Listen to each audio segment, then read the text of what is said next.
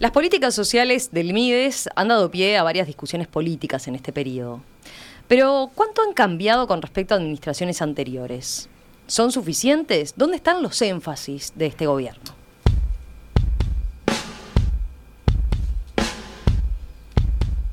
Uno de los programas que marcó algunas diferencias con respecto a la anterior administración fue Accesos, la principal herramienta de inserción laboral del MIDES que suplantó al programa Uruguay Trabaja. Por ejemplo, se eliminó el sorteo para participar y se quitó la intermediación de ONGs en la ejecución del programa. Según las últimas cifras del Ministerio de Desarrollo Social, 16% de los participantes se insertó en el mercado laboral luego de participar de accesos, lo que implica un aumento con respecto a la última edición de Uruguay Trabaja. Accesos se complementa con otros programas y énfasis de esta administración. Por ejemplo, el trabajo en cárceles o con personas privadas de libertad que salen de prisión.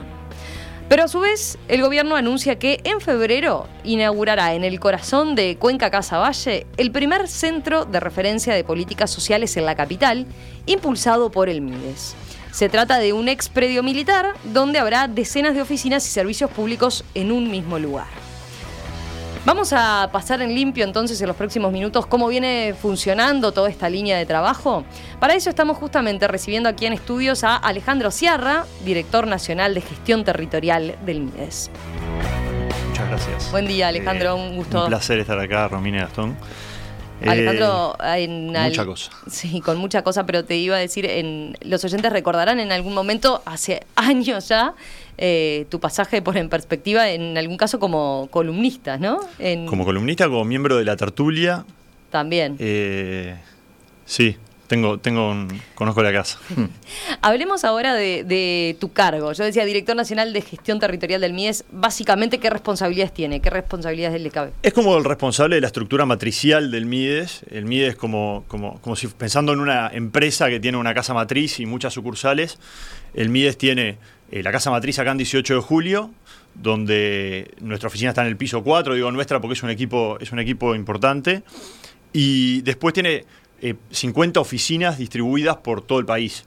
Eh, que son la puerta de entrada de las personas al ministerio. O sea, es por donde las personas eh, ingresan al ministerio, tienen, trabajan en esas oficinas, trabajadores sociales, psicólogos, educadores, administrativos. cada oficina tiene un jefe y en esas, en esas oficinas se hace la primera atención de las personas. Ellos vienen, plantean la situación y se construye ahí cuál es el problema real y ver hacia dónde derivar a la persona, hacia qué programa del MIDES, o, em, o si la propia oficina puede eh, trabajar la situación. Lo más común es que sea esa la puerta de entrada entonces al ministerio y no la oficina acá de 18 de, julio. En la oficina de 18 de julio, de hecho, tenemos una oficina, que es la oficina MIDES Centro, digamos, que es la de planta baja, ¿no? que funciona como la, a partir de nuestra administración, funciona igual que las demás oficinas. Eh, después, ahí, bueno, obviamente es una gran cantidad de gente, eh, distribuida por todo el país. En algunos departamentos tenemos una sola oficina, como en Salto. En otros departamentos donde hay más ciudades relevantes eh, desde el punto de vista de, cantidad de población, eh, hay más de una, puedo dar más de una oficina, como es Mercedes o, en Colonia, el departamento de Soriano o el de Colonia, donde puedo dar más de una oficina. pero después esta dirección, a partir de la llegada del ministro Lema, se le asignan otras responsabilidades, que era se le pasa el programa Uruguay Trabaja y se solicita por parte del ministro la reformulación del programa en el programa Accesos, ¿sí? que es obviamente una responsabilidad muchísimo más grande. Eh, conlleva otro tipo de trabajo, obviamente, se reciben equipos nuevos, presupuesto nuevo. Hablemos de eso, hablemos, comencemos hablando del programa Accesos y, lo que ofrece, ¿no? Eh, es como, digamos, un programa eh, paraguas para el MIDES, porque, porque atiende a personas de contexto vulnerable que ya son parte de algunos de los otros programas del, Ministerio. Exacto, nosotros lo pensamos así. Cuando Uruguay Trabaja recibía a las personas, eh, las personas se sorteaban, se hacía obviamente una gran movida que, que conllevaba mucha comunicación, mucho marketing, digamos. Eh, pero las personas entraban por sorteo, se inscribían en las oficinas y entraban por sorteo al programa, ¿no? Eran 3.000 personas de todo el país que el ministerio no conocía, porque no venía trabajando con ellas. Entonces nosotros pensamos cómo se puede optimizar eh, la inversión que la, eh, que la, población está haciendo en este programa. Bueno, en el ministerio hay mucha gente que viene cursando otros programas, que pueden ser programas de acompañamiento como Calle, como Uruguay Crece Contigo, como programas de acompañamiento de INJU, de, discapacidad, eh, ahora se incorpora la DINALI. Eh, entonces, nosotros pensamos, toda esta gente, hay, toda no, pero hay mucha a la cual este tipo de programas de inserción laboral, que están pensados de una manera socioeducativa, pero con un foco en la inserción laboral, le, pueden servir para hacer el estribo y construir su propia autonomía, que es algo que nosotros trabajamos mucho. Tú hablabas hoy de, del principales, de los principales focos del ministerio. Bueno, la construcción de autonomías eh, es algo a lo que se le da mucha relevancia. ¿no? Eh, mayor autonomía tengo yo, eh, mayor libertad, mayor capacidad de tomar mis propias decisiones. soy más libre y puedo yo desarrollarme como persona por donde quiera ir y no por donde el Estado me diga que tengo que ir. Había, hay, una, eh, una profesora de la, de la, Facultad de Ciencias eh, muy conocida que, habla de, que hablaba, por lo menos hace, hace unos años, eh, de, la, de cómo las personas transitan a veces transversalmente entre programas del MIDES o de asistencia social durante todo su ciclo vital. Eh, empiezan seguidos por Uruguay Crece Contigo en la primera infancia, siguen luego por programas eh, de seguimiento, de acompañamiento de INJU, luego pasan, si le va muy mal en la vida, puede pasar que terminen en situación de calle, pasan a programas de acompañamiento en calle, luego puede haber acompañamiento en, programas que tienen que ver con, con el adulto mayor. Entonces, tiene que haber un momento en cual la persona tenga una oportunidad y pueda decir, yo de esta salgo por la mía. ¿Cómo? El empleo. Eh, no hay mejor política social que el empleo. Entonces, generamos este programa que toma justamente personas, eliminamos el sorteo, porque el azar de alguna manera tampoco es lo más Esa es una de las diferencias que tiene respecto a lo que se venía haciendo con Uruguay Trabaja. La primera modificación que hicimos fue eliminar el método de ingreso, que es ese. Dejamos de generar un sorteo a nivel nacional y le dijimos a los técnicos del MIDES, a ver, ustedes, ¿Cómo entra una persona a un programa del MIDES de vivienda? ¿no? De viviendas con apoyo, ¿sí? De personas en situación de calle.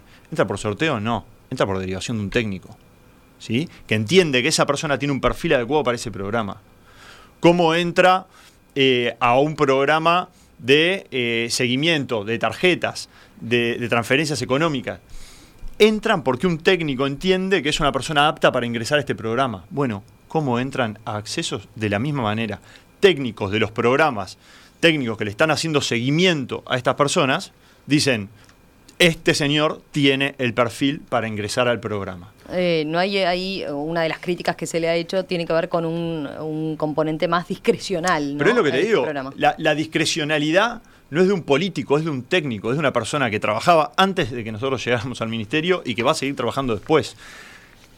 Y que además es el mismo que tomó la decisión de que la persona entre a su programa, seguramente. Entonces, eh, la discrecionalidad, si tiene el componente técnico, es la manera de entrar a un programa. Un sorteo no es una manera de entrar a un programa social. ¿Cuál es? A ver, pero veía, por ejemplo, eh, expresiones del, del exdirector nacional de evaluación y monitoreo del, MIDES, eh, Juan Pablo Labat, que, le decía a la diaria que eh, esta estructura vuelve al MIDES más vulnerable al clientelismo. Acá se habilita a que una oficina territorial tome una persona cualquiera que tenga la tarjeta Uruguay Social y la meta en el programa de empleo.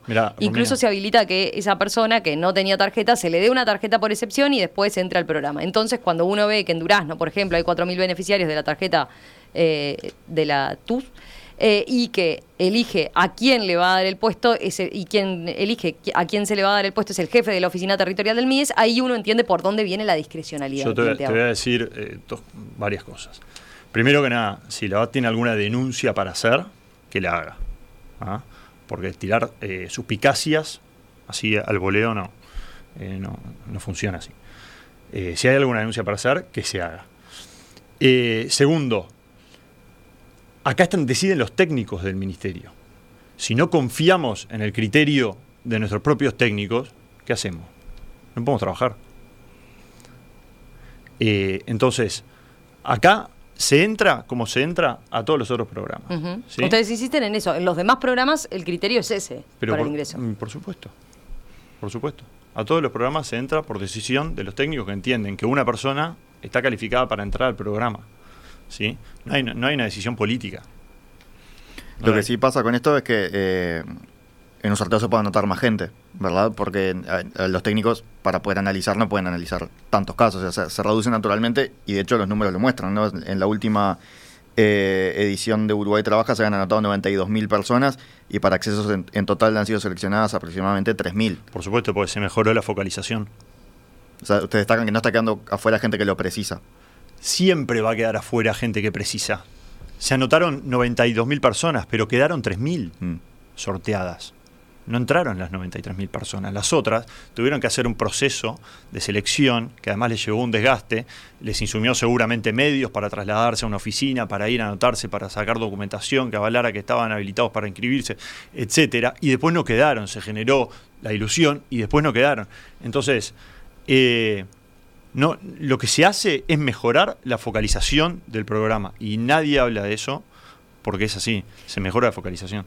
Eh, un punto que no aclaramos es qué tipo de formación sociolaboral recibe la persona concretamente, de qué estamos hablando. La persona recibe, primero que nada, lo que hace es ingresa. Antes, ¿qué pasaba? Las personas, Uruguay Trabaja, ingresaban, se formaban cuadrillas que eh, cuadrillas que manejaban ONGs por todo el país, ¿sí? ONGs que insumían eh, más o menos un 50% del presupuesto del, programa, aproximadamente 260 millones de pesos por año se destinaban a las ONGs que recibían a cuadrillas de participantes ¿sí? y les indicaban tareas operativas, por ejemplo, que eran muy loables, muy buenas y que no se dejan de hacer.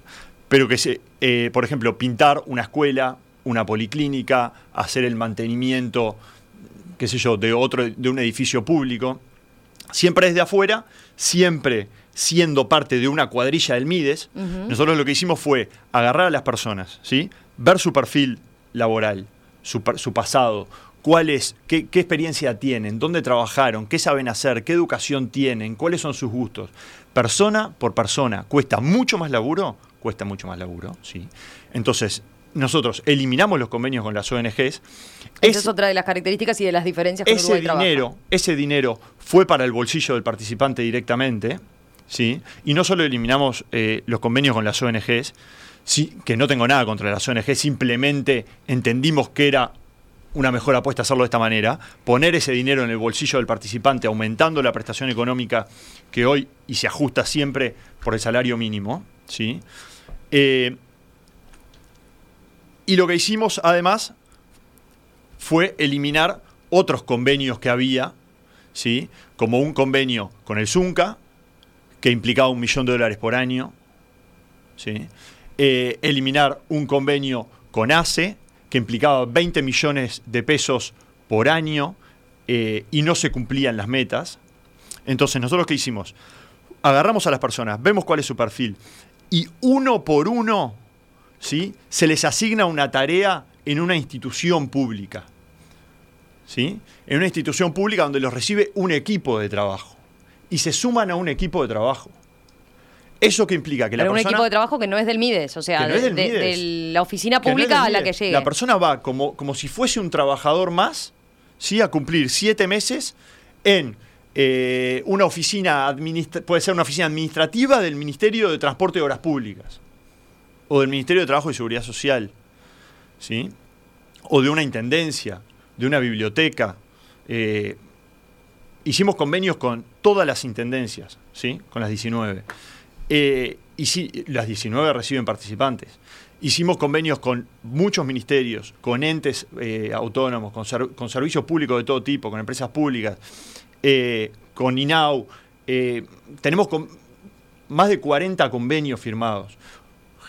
¿Dio trabajo? Dio mucho trabajo, pero la persona se inserta a trabajar en un equipo donde se siente parte de un equipo, donde baja la deserción del programa, donde recibe un sueldo, un sueldo no, en realidad es una prestación económica, pero que tiene aportes que se le van a computar luego, eh, que, que equivale a un salario mínimo, sí, en realidad es más de un salario mínimo porque ellos trabajan seis horas. ¿Eso el monto cuánto cambió respecto a Uruguay? Y antes eran 2,35 BPC.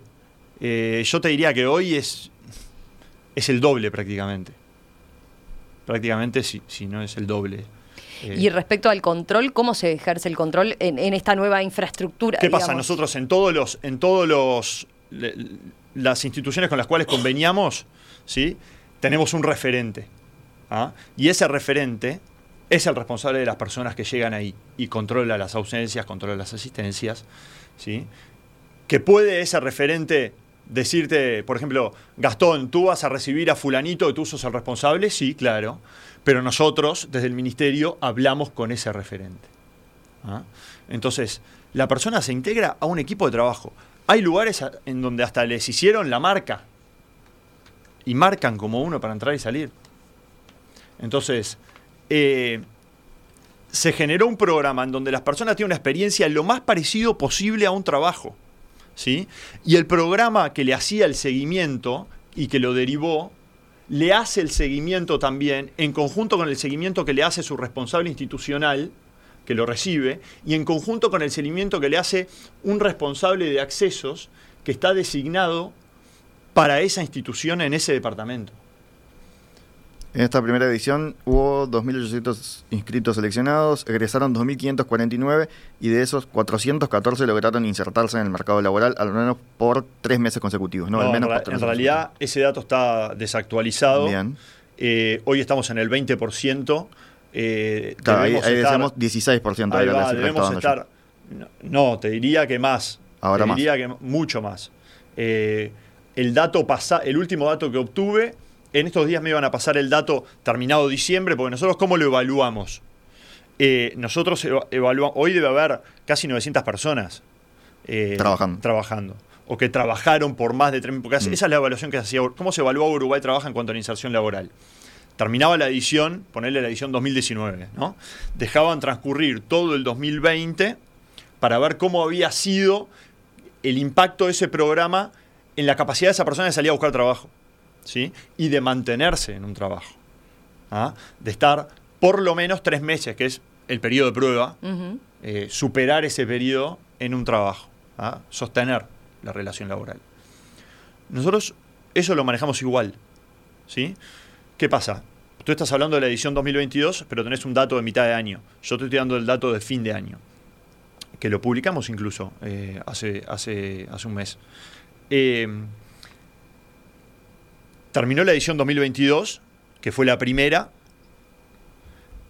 transcurrió todo el 2023 y ahora vamos a tener el dato de inserción laboral de esas personas que cursaban el 2022. ¿sí? Eh, de las cuales tuvimos eh, muy poca deserción, vos ahí lo, hablabas en cuántos empezaron y cuántos terminaron, a pesar de que hay suplentes que, se, que, hasta determinado momento se, les da el alta suplente. De 2.800, unos 300, 250 de esos desertaron. Ahí va. Mm. Eh, y hoy estamos aproximadamente, yo te diría, el último dato era de 19 y algo por ciento de inserción laboral. Yo creo que hoy, ya terminado el año, cerrado el periodo, digamos, que nosotros evaluamos, debemos estar en un 20. De todas formas, a, ver si entiendo bien, ese casi 20% tiene que ver con personas que cursaron, que pasaron por el programa Accesos, hicieron su experiencia laboral en ese organismo público y después se fueron al, mercado de trabajo. Un trabajo o por ellos mismos o por intermediación nuestra. Ahí está. Y se mantuvieron ahí y pasaron el periodo de prueba. Exacto. Eso, nosotros, ¿qué pasa? ¿Cómo nos marcamos nosotros las metas? Sí. Eh, nosotros nos marcamos una meta para la primera edición que era del 10%, que era más de lo que había obtenido Uruguay Trabaja después de 10 años en su última edición. Pero entendiendo eso, que, que se ha dado un crecimiento, de todas formas estamos hablando de porcentajes muy bajos. A ver, muy bajos ¿Qué eh, lectura hacen un 20%, ¿Por qué? ¿Por qué se da ese bajo porcentaje? No, es, hay muchísimos factores, obviamente. No estoy, no estoy tan seguro de que sea bajo, Romina. Eh, te soy sincero. visto y considerando eh, cuánto rinden ciertos programas o cuánto rendía el programa que nosotros tenemos de referencia, no estoy tan seguro de que sea un porcentaje bajo. Estamos hablando del doble, ¿sí? No, por eso digo, pero y en la primera edición, es la primera edición donde obviamente hubo muchas cosas para mejorar que se mejoraron en la segunda edición, ¿sí? Y, que se va, y hay cosas también para mejorar que vamos a mejorar en esta tercera edición. Nosotros nos habíamos marcado un, un metas escalonadas del 10, del 15, del 10 para la primera edición, del 15 para la segunda y del 20 para la tercera. Y nos decían en la interna del ministerio que no íbamos a llegar nunca al 20 y hoy estamos en el 20, en la primera edición. Eh, yo, yo apuntaba sobre todo pensando en que es, eh, son personas de, que vienen de un contexto vulnerable que, que seguramente les es difícil sostener ese, ese trabajo, ¿no? Por eso decía, uno si lo ve, 20% de, de inserción efectiva aisladamente, no, ya ni comparando lo que, lo que ha sido después, puede considerarse relativamente bajo. ¿Ustedes entienden que hay como, como cuestiones más de fondo que, que, trascienden, que por más que se le dé una prestación a esa gente, un seguimiento, un acompañamiento y demás, son como barreras difíciles de romper después llegado el momento? Son barreras difíciles de romper. O sea, cuando tienen que, esa barrera es salir al mercado de trabajo eh, así como, como al general, ¿no? A ver, eh, yo ayer justamente hablaba de una participante que terminó este año, terminó en diciembre, y nos llamaba la atención de que no hubiera conseguido trabajo todavía porque hizo un proceso brillante. Brillante. Eh, hay barreras que tienen que ver con ellos mismos, con su trayectoria de vida, ¿sí? Eh, y hay barreras que tienen que ver que son exógenas, que dependen de que una empresa les diga, ok, empezás a trabajar hoy. Eh, esta chica, entre que terminó el 3 de diciembre y ahora, debe haber ido a siete entrevistas. ¿ah? Eh, en la cual nosotros le apoyamos con el currículum, con la preparación de la entrevista, etc. Pero no enganchó. Entonces, no siempre eh, es una cuestión de, que el programa, de que no hizo un buen proceso en el programa, de que no se le dieron herramientas, porque eso también tiene herramientas de formación. Hicimos un acuerdo con INEFOP, que INEFOP, yo ahora no, me acuerdo el, número exacto, pero debe, debe de ser en el entorno de los 30 millones de pesos que invierte INEFOP, que ha sido un aliado obviamente estratégico importante para, este programa, en formación y en... tenemos capacidad de formar a todos los participantes en lo, que, en lo que hoy llamamos habilidades blandas, el curso Templar de INEFOP, que es un curso muy bueno, eh, y que es lo que más demandan las empresas hoy. Las empresas nos dicen a nosotros, a ver, nosotros nos, reunimos con muchas empresas y nos reunimos también con cámaras empresariales, etc. Y nos dicen, nosotros queremos gente con actitud para el trabajo, nosotros nos, nos ocupamos de las aptitudes ¿sí? que necesitamos para nuestra empresa. Eh, queremos personas que sepan cumplir un horario, que sepan la importancia de no faltar, que se sientan parte de este equipo, que sepan trabajar en equipo, que sepan aceptar la autoridad, que entiendan eh, eh, eh, que entiendan las tareas, que tengan iniciativa.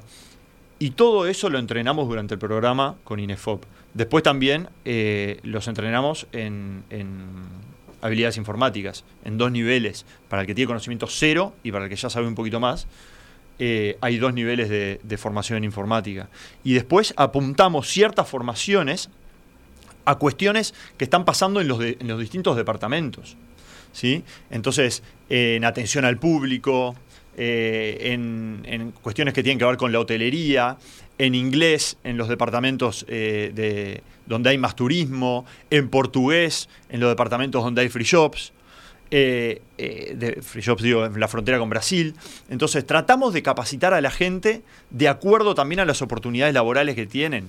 El año, en el primer año también hicimos un curso a amatistas de, de, de tratado, de trato como se dice, tratamiento de amatistas eh, en Artigas, eh, buscando generar oportunidades para el mercado que hay en el departamento. Entonces, está, hay barreras, sí, hay muchas barreras.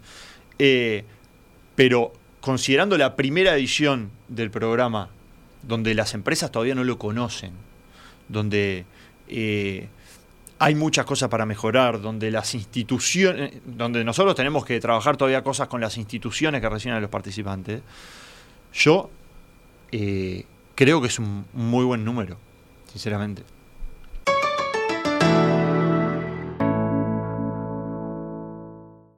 Tengo varios mensajes de los oyentes. Hay quien pregunta, bueno, ¿y qué pasó finalmente con esa chica que tuvo todas esas entrevistas y no quedó? Todavía no consiguió. Estamos, la, vamos a seguir durante todo este año.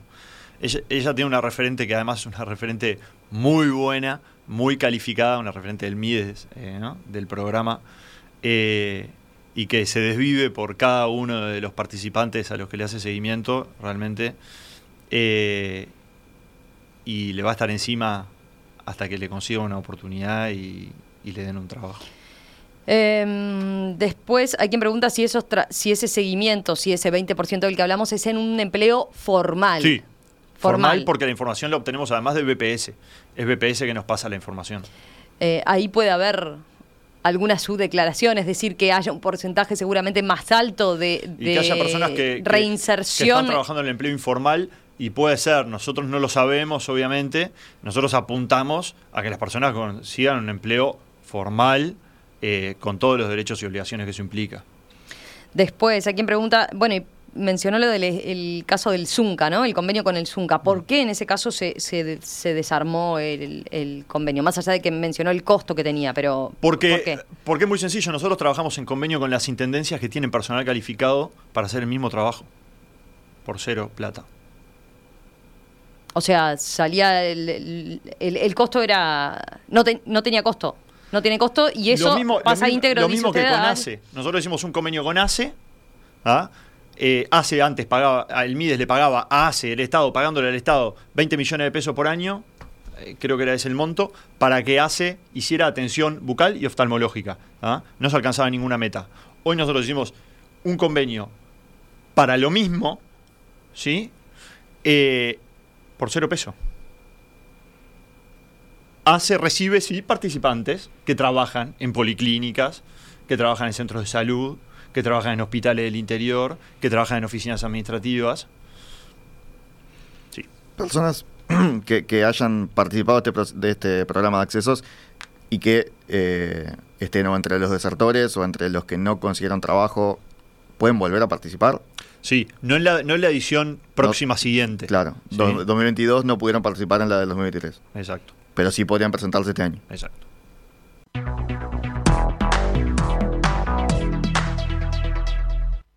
Enseguida continuamos en la entrevista central con Alejandro Ciarra, abogado, director nacional de gestión territorial del MIDES.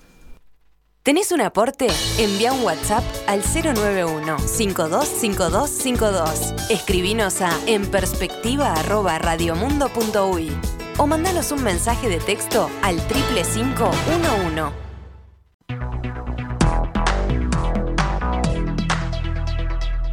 Las políticas sociales del MIDES han dado pie a varias discusiones políticas en este periodo, pero ¿cuánto han cambiado con respecto a administraciones anteriores?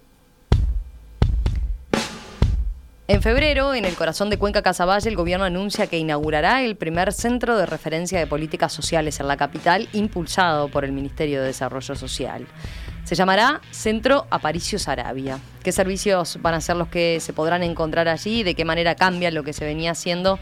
Bueno, en eso vamos a profundizar ahora, en esta etapa de la entrevista con el director nacional de gestión territorial del MIDES, Alejandro Sierra.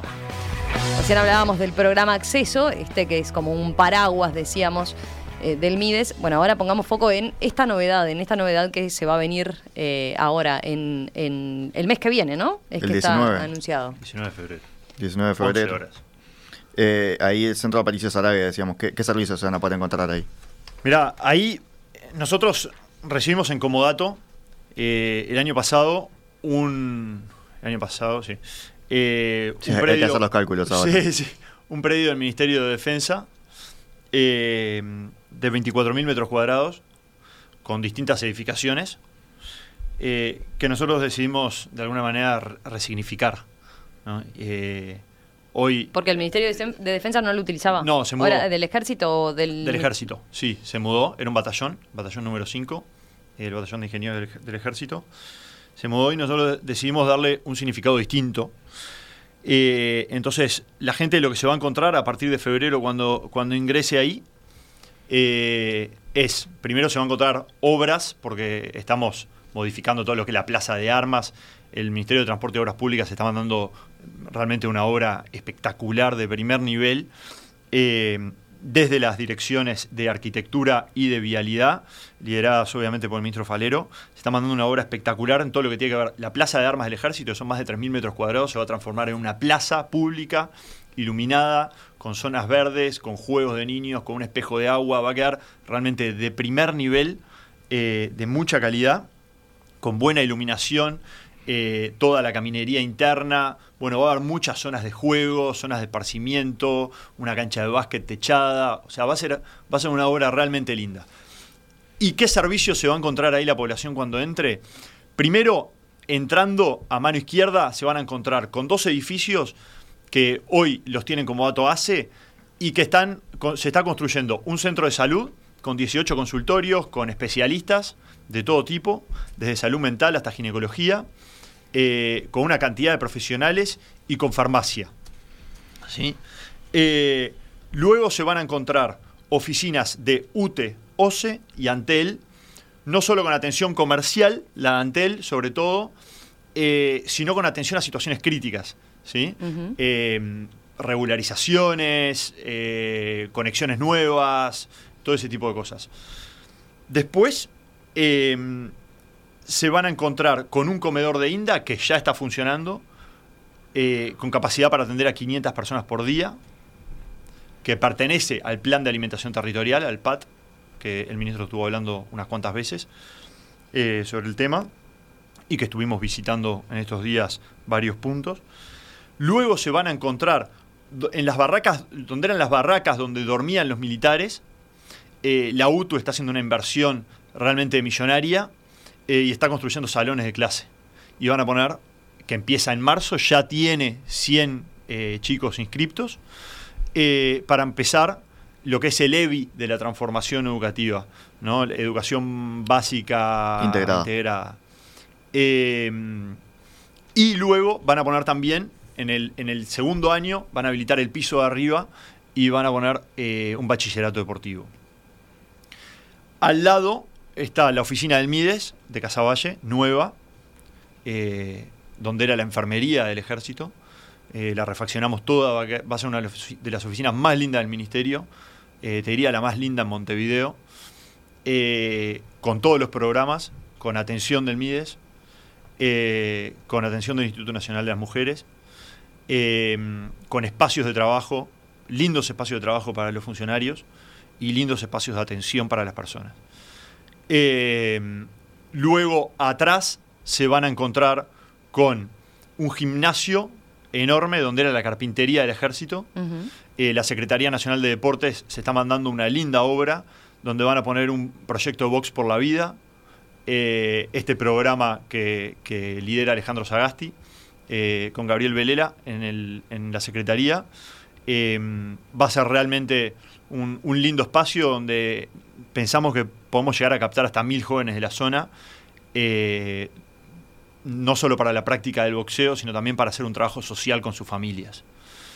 pero también la idea es integrar en ese espacio a la UTU, o sea, las instituciones empiezan a nutrir entre ellas ¿sí?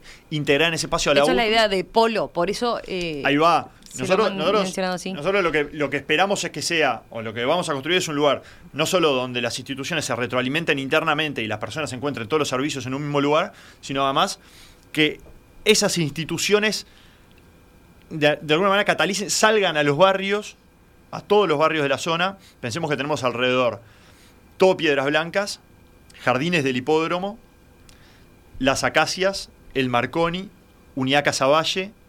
O sea, eh, tenemos barrios de, contexto complejo, eh, donde hay vulnerabilidades socioeconómicas importantes, donde hay pocos servicios estatales, a pesar de que, de que mm, eh, se inauguró recientemente, por ejemplo, el nuevo Liceo 69, que quedó espectacular, y UTU también está haciendo otras incursiones en la zona. Pero bueno, siguiendo con los servicios que va a haber ahí, eh, también va a haber una biblioteca, la Biblioteca Nacional. Eh, va a tener una pata el registro civil. Eh, soñamos con que personas de la zona se puedan casar ahí y, cansarse en un ambiente lindo, en un ámbito lindo, por el mismo costo que, irían al registro, también en su barrio, ¿por qué no? Va a haber una, Antel va a instalar una sala digital, que empezamos la refacción ahora y vamos a llegar bien. Eh, es una, sala donde hay 20 computadoras, eh, proyector, impresoras láser, y la idea es que desde UTU se utilice, desde MIDES se generen eh, programas de capacitación y sea un lugar que las, las personas de la zona también pueden utilizar. bueno, Estamos hablando de una inversión importante. Mirá, entonces. a ver, va a haber un cajero del Bro que, que nos lo pidió la- específicamente, fue una visita a la organización del Padre Cacho, a la que hoy vamos a volver. Eh, nos pidieron la instalación de un cajero del Bro, que la gente se tiene que ir a veces a Piedras Blancas eh, y a la gente que vive, por ejemplo, en Unidad Casaballe le queda realmente lejos.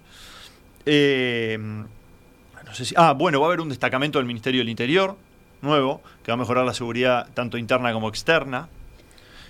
¿Están, ¿Están coordinando en esas tareas eh, con también con la Intendencia de Montevideo en algún punto? Mira, coordinamos con el, con el alcalde por ahora. No descartamos coordinar con la intendencia, obviamente, eh, sobre todo con, con- con Mercedes Clara, que es la directora de Desarrollo Social y con quien tenemos un, un muy lindo vínculo y que trabajamos permanentemente, cuando no- sobre todo cuando encontramos problemas eh, en, en el territorio. Eh, trabajamos mucho con ella, no, no lo descartamos. Eh, por ahora estamos trabajando a nivel de instituciones nacionales. Eh, hay oyentes que pueden decir, bueno, eh, esto del Mides en Casaballe me suena, ¿no? Tenía que ver con la propuesta de- y la promesa de campaña que se había hecho en, en las elecciones por parte del, del exministro Pablo Bartol. ¿Esto viene a sustituir de alguna forma esa promesa? A ver, es, es otra cosa. Ajá, es una cosa distinta. Hoy hay otro ministro y, y la propuesta es distinta. Ni mejor ni peor, distinta. Eh, el ministro hoy entiende que el ministerio tiene que estar donde está. eh, pero de alguna forma eh, yo creo que es como un retruco porque no es el MIDES, es todo el Estado. Pero de alguna forma hay quien puede decir, bueno, ¿por qué se demoró tanto y justo se va a dar ahora en, ca- en- en año electoral? No. Primero, nosotros recibimos recién el batallón en comodato, no teníamos, no teníamos un batallón del ejército para en, en 2020, ni en 2021, ni en 2022. Eh, lo recibimos ahora. Eh, se terminó de liberar en diciembre de 2022. Se terminaron de ir. Entonces, eh, no sé, ¿por qué, ¿por qué no antes? Me hubiese encantado realmente, porque ahora estoy corriendo contra el reloj. Eh, me hubiese encantado eh, poder inaugurar esto y disfrutarlo durante uno, dos, tres años. Eh, pero, pero bueno, es lo que es. Eh, el- es el Estado presente en una zona donde viven 100.000 personas, eh, donde es necesario. Y es un lugar estratégico, es un lugar donde llegan 12 líneas de ómnibus. Estamos a tres cuadras de General Flores. Eh, Ah, no- no- es una joya el lugar, ¿no? Desde la audiencia, Sebastián, por ejemplo, plantea, eh, a ver si lo puedo leer ahí, dice, eh, esta propuesta de Casaballe no es una suerte de guetización para los habitantes de la zona que muchas veces no se mueven hasta las zonas donde circulan los trabajos en general. Está buena la, la- lo que él dice y, y me lo dijo una vez el, el referente de Casaballe de Pie, la organización que hoy es Montevideo de. Pie, Alejandro Andrada, eh, y él me decía, cuando vos instalás algo en el medio de un barrio, lo que haces es decirle a la gente, vos no salgas de acá, te damos todo acá, y que no está bueno. Lo estratégico de la ubicación de este lugar es que no está en el medio de Casaballe. Está, si vos agarrás el- un mapa y empezás a mirar todos los barrios, está como en un vértice donde confluyen barrios muy distintos. El Marconi eh, y Piedras Blancas. Y, hay personas que van a ir a buscar eh, la atención en el Mides y hay personas que van a ir a Antel a hacer una atención comercial. Entonces, eh, no, es justamente lo que, lo que evitamos con esto. Eh, que la gente no tenga que salir. Todos van a tener que salir de sus barrios para llegar ahí. Eh, y todos se van a encontrar ahí, no solo en los espacios comunes, sino eh, en los distintos servicios. Eh, usted decía hoy el, respecto al el, el Estado eh, que, que se retiró va, va a venir a estar muy No presente. se retiró, nunca estuvo ahí. Bueno, nunca, nunca estuvo ahí. Bueno, nunca Pero- estuvo. Estuvo de alguna u otra manera, pero nunca una presencia de este tipo. Pero sin embargo, eh, es la unidad Casaballe en general es una es un No, un- Unidad Casaballe es perdón, un, eh, la, La zona la- la Cuenca. zona la cuenca Casaballe, la cuenca en- Casaballe en, tampoco general existe, me parece. Es una- Es una zona. zona. Bueno, pues se suele decir. ¿no? Sí, la intendencia. Eh, zona como tal. Tiene, tiene sí muchas eh, ONGs, muchas eh, instituciones que trabajan Por fuerte en la supuesto. zona. De hecho, Pe- hoy. ¿Qué es lo que ha pasado entonces? ¿Por qué, por no, qué no? una cosa es la presencia estatal y otra cosa es la presencia voluntaria de ONGs. Eh, son cosas muy distintas. Eh, de hecho, hoy vamos a salir a reunirnos con distintas ONGs de la zona. eh, con, la- con algunas nosotros ya tenemos contacto fluido, eh, que trabajamos juntos, y con otras, eh, por ejemplo, nos vamos a reunir hoy Eh, hoy, nos hoy nos vamos a reunir en un ratito nomás, yo me, voy para ahí. Me voy para ahí a, las 10 tengo la primera reunión. A, las 10 tengo la primera reunión con, la organización San Vicente, de la obra del Padre Cacho, ahí en, Aparicio, en la calle Aparicio Sarabia, que yo sea de paso el centro se llama Aparicio Sarabia porque queda sobre Avenida Aparicio Sarabia. El, nos vamos a reunir con el Achique, una ONG que trabaja con personas con adicción eh, y con otra ONG de la zona que se llama eh, Promoción, Promoción Social, creo que se llama, eh, que es una ONG que tiene data de creo que de la década del 60, que trabaja en la zona, que es una ONG que nos han recomendado mucho ir a visitar. Y bueno, yo personalmente no la conozco y, bueno, va a ser nuestro primer encuentro. esto puede ser... O sea, y después, nosotros no solo no es el Estado ausente de una zona, ¿sí? es el Estado con servicios de una magnitud nueva en una zona. Nosotros, eh, trabajar en Casaballe, nuestros equipos trabajan permanentemente en Casaballe. Tenemos eh, más de 20 puntos de atención de, equipos territoriales nuestros en Casaballe. O sea, eh, y que trabajan con otras instituciones. En Casaballe, en la zona de Casaballe hay policlínicas, hay, hay, centros educativos, eh, bueno, Talmides, eh, o sea, hay instituciones estatales, pero esta magnitud no, no, no existe. Eh, tengo otro mensaje, Rodrigo, por ejemplo, dice, felicitaciones por los logros. Me alegro que uruguayos y uruguayas en condiciones complicadas puedan ir eh, encontrando oportunidades. Pero una cosa me preocupa. De la forma de plantear las cosas pareciera que nada de lo que yo antes se, de lo que se hizo antes sirvió y no se contribuye, y, y no sé si eso no contribuye finalmente porque hace que esas personas desfavorecidas se conviertan en un botín político. ¿Qué dice respecto a, este, eh, este, Yo justamente hoy en realidad vine a hablar de, dos cuestiones específicas donde nosotros, eh, dos o tres cuestiones específicas donde nosotros imprimimos cambios, eh, porque entendíamos que las cosas no estaban andando. lo que no significa que a otras cosas en, otro, en otros ámbitos, no solo a la interna del MIDES, sino también a la, en otras instituciones del Estado, se han potenciado y se trabaja mucho. Eh, Uruguay Crece Contigo es un programa del MIDES que viene de la administración anterior y que nosotros mantuvimos y potenciamos. Eh, a ver, hay una cantidad de iniciativas eh, que se mantienen y con, las que se viene trabajando. y con respecto a esto, a esta incursión del Ministerio en esa zona, del Ministerio y de todo el Estado en esa zona, en realidad no hay mucho con qué comparar, porque es algo novedoso te diría, novedoso a nivel... Hay oyentes que resaltan el trabajo que la Intendencia hace, por ejemplo, en Casaballe también. El complejo Sacude, por ejemplo, mencionan. El Sacude es un complejo que conozco. Eh, está, está bien. Eh, yo no, digo que no. en ningún momento dije que dije que era, que era algo que no, que no funcionaba bien ni nada por el estilo. Es un centro cultural eh, que trabaja bien. No lo niego, para nada. Y ojalá nos complementemos.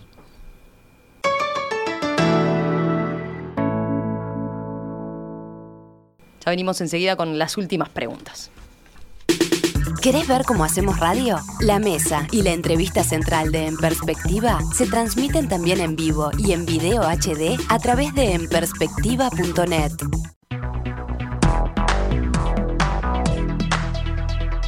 Última parte de esta entrevista central, hoy con Alejandro Ciarra, abogado, director nacional de gestión territorial del MIDES. Ya hemos hablado del programa Accesos, hemos hablado de lo que se viene en Casaballe con este polo de políticas sociales, pero Gastón, nos faltaba una línea, ¿no? Una línea de, trabajo para hacer mención, sobre todo donde se está poniendo énfasis de parte del Ministerio. La parte de, cárceles, ¿no? Eh, Sierra me, recién me, mencionaba fuera de micrófonos el, trabajo que hacen en Egreso con el PIA, programa del que hablamos acá hace, hace un par de meses, proyecto de inclusión asistida, ¿no? Pero también de las últimas cosas que comentamos, pues hemos seguido bastante el, tema de, egreso de cárceles, era el programa Red de Oportunidades, que ahí trabajan con empresas, ¿verdad? Para que, para que los reclusos, ex reclusos, no los liberados, se puedan eh, insertar rápidamente. Eh, esta iniciativa de oportunidades subsidia entre el 60 y el 80% de los sueldos a empresas que contraten ex reclusos. ¿Qué, resultados viene dando este programa? A ver, vamos a hacer un poquito de, historia en dos minutos. Yo recuerdo, en, eh, les comentaba ahora fuera de micrófono, el, 10 de abril de 2020, cuando vino una primera entrevista, que, llegamos con como una primera incursión eh, entre MIDES e INR, mm. eh, específicamente Comcar, en un momento muy álgido de la pandemia, en el cual estaban cerradas las visitas o sea, el ambiente en las cárceles era complejo porque un cierre de visitas implica que a los privados de libertad no les llegan ciertas cosas, ciertos víveres que les traen las personas que los visitan. Y nosotros llegamos con canastas. Eh, canastas eh, que eran eh, financiadas por privados, ¿no? que querían hacer un aporte al INR y nosotros hicimos un poco de intermediarios con esa intención de la que yo le contaba a Emiliano en ese momento de meternos nosotros eh, como ministerio en el INR, empezar como a generar un vínculo. ¿En qué derivó eso? Bueno, a ver, me encantaría decir que derivó a causa de eso, creo que fue uno de, uno de tantos factores. Eh, hoy el MIES entra a unidades en los 19 departamentos. ¿Por qué me dicen ese antecedente como para mostrar que desde el principio estaban intentando un acercamiento mayor desde el principio la intención fue eh, que nosotros teníamos, ¿qué pasa? Es algo que yo repito mucho. Eh, en las cárceles hay, no sé, debe haber aproximadamente 15.000 presos. ¿sí? Más que muchos pueblos del interior. Si nosotros llegamos a todos los pueblos del interior donde hay vulnerabilidades, ¿por qué no llegamos a las cárceles? ¿Por qué no vamos a estar ahí? ¿Sí? Nosotros no estamos para, para juzgar, ya juzgaron, ya hay alguien que los juzgó y los puso ahí. Eh, nosotros hoy estamos ahí para contribuir como miembros del Estado eh, y para llamar a otros miembros del Estado a trabajar ahí para contribuir en que esas personas que van a salir, porque en Uruguay no existe la gana perpetua, van a salir, salgan en las mejores condiciones posibles, justamente para cuidar, no solo para cuidarlos a ellos, sino también, si lo miramos desde un punto de vista eh, egoísta, para cuidarnos a nosotros, para cuidar a nuestros hijos, para cuidar a nuestra, a nuestra población.